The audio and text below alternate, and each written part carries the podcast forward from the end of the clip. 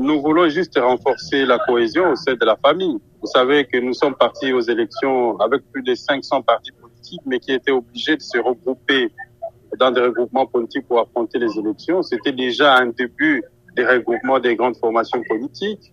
Nous sommes partis de 500. Nous avons affronté les élections peu près 48 regroupements politiques au sein de l'Union sacrée. Après les élections, évidemment, avec la formation des groupes parlementaires, mais surtout les gens qui réfléchissent de la même manière se sont regroupés et c'est ça la création du pacte pour un Congo retrouvé.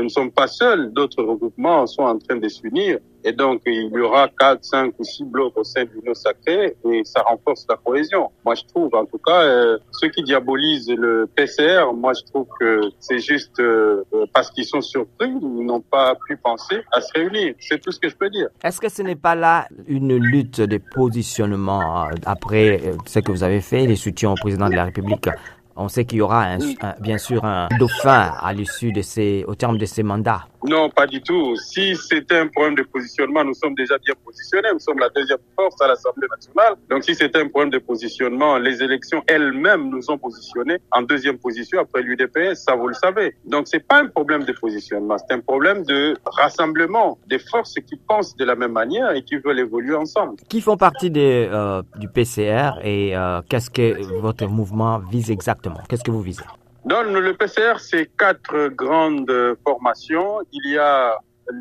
AAUNC qui est un regroupement avec ses mosaïques du président Vital Kamere. Il y a AAAP de Tony Kankushiku qui a 32 élus au niveau de l'Assemblée nationale.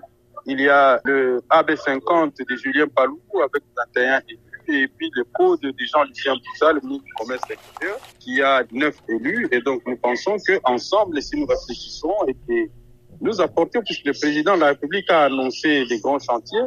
Et pour ça, il faut une réflexion en profondeur pour la transformation de notre société. Donc, pour nous, c'est un groupe de réflexion qui pense et qui conçoit les idées pour aider le président de la République.